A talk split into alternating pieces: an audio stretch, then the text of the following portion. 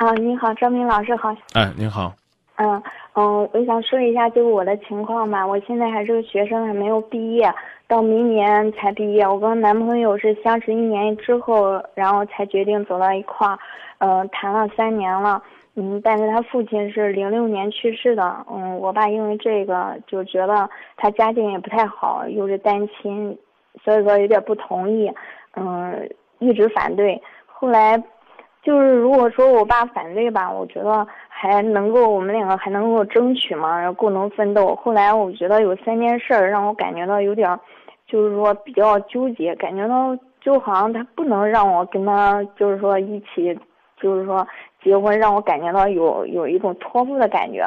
嗯，就是说第一件事就是我生病的时候有一次就是说。嗯，被误诊，误诊为就是肾炎，就是很厉害的一种病嘛。然后当时哭着给他打电话，他现在已经工作了，然后打电话，我想让他过来，就是来郑州，结果他没有，我感觉他可伤心。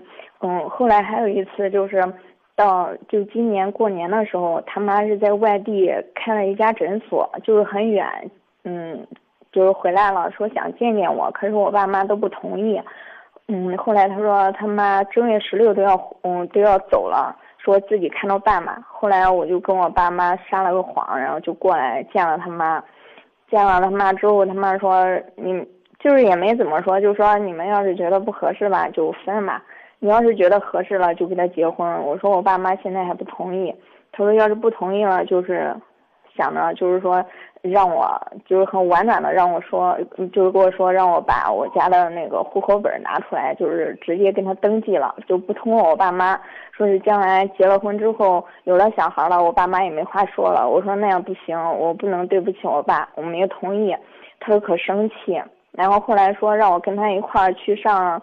去上我男朋友他四姨家去走亲戚，我说还没有名不正言不顺呢，我说我不想去，而且那天穿的可少，就是正月份嘛，因为觉得第一次见面就穿的可少可冷，我说我不想去，然后他妈非得让我去，嗯，我我让我男朋友跟他妈说，我说我不想去，我当时还有点发烧可冷，我说我不想去，结果他妈就是逼着非得让去不行，最后我有点生气，我也去了。去了之后看着就不太高兴，嗯，到七月份的时候，这又是一件事，我感觉到我心里感觉可难受。我男朋友一点一点话，就是说我冷的不得了，也也不就不自己穿的可厚吧，然后也不是说给我找件衣服啊啥之类的，然后他又说你自己是大人，自己照顾自己，还老是埋怨我，我觉得也是。然后到到七月份的时候，我就准备，就今年现在七月份的时候，我准备考研了嘛。我说，嗯，他突然间就是说很久很久就不给我打电话，我就生气。我说你是不是想跟我分手了呀？他说是，他说从从就是见过他妈之后，然后我就不听话，然后觉得说不合适，说要分手，然后哭的不得了。后来就是经常给他打电话问他为啥，最后他跟我说，他说他相亲了，相亲了找了一个研究生，说是现在还工作了，说可合适。而且是联系了好几个月了，只不过我不知道，然后就这样跟我说的，说分手了。然后后来我说分，我可伤心可伤心，我说分就分吧。后来他又，他又最近又给我打电话，又给我联系了。我说你不是分手了吗？他说等着你考完研再说吧，考完研之后让我见见你爸。然后说能结婚就结婚，不能结婚再说。嗯，就这个情况，我觉得他要是这样说的话，我反正是我可喜欢他，我就想着将来能够跟他过一辈子呢。可是他这样就是做事呀，为人处事，我觉得心里挺挺伤心的。可是现在他经常又跟我联系吧，嗯，我又觉得好像是很纠结，反正。我对于你们两个的感情，嗯，很难直接发表关于那是继续还是放弃的梦想。啊，这样的去让我去判断，我觉得，对对我对你来讲都不太公平。嗯，我也不知道是怎么办。然后呢，我需要告诉你的有这么几件事儿。嗯。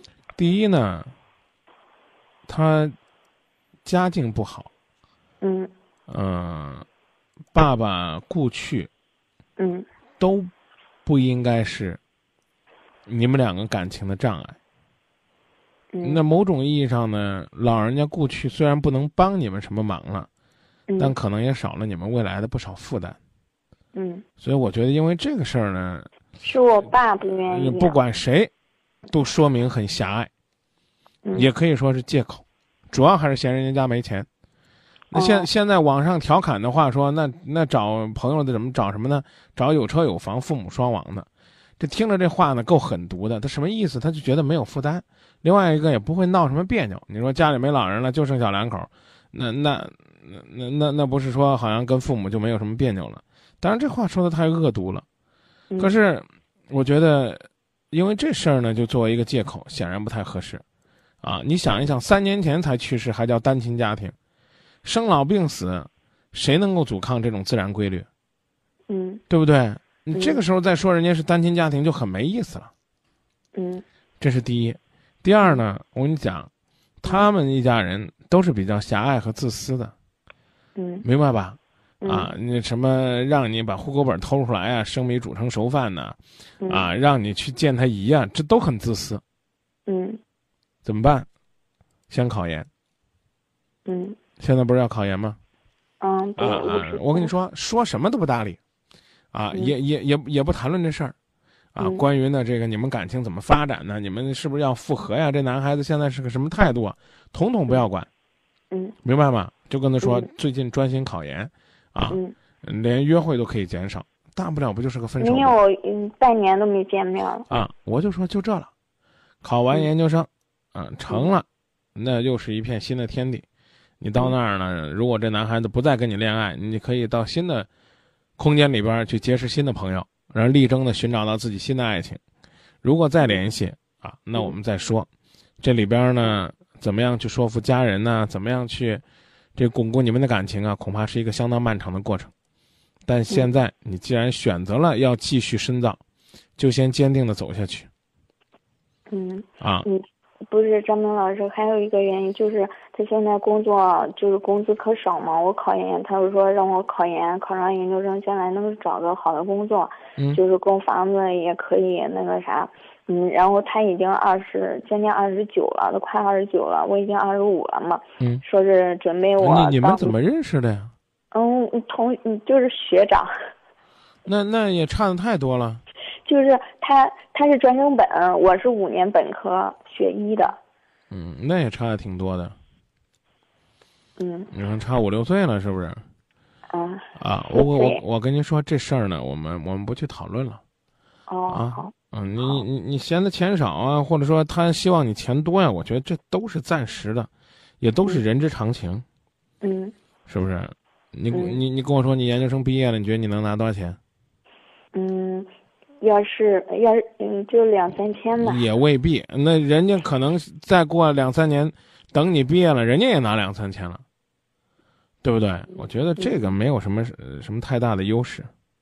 嗯嗯，好，行，谢谢张明老师。好，一种方法是冷静，一种方法是快刀斩乱麻，早走早了。再见。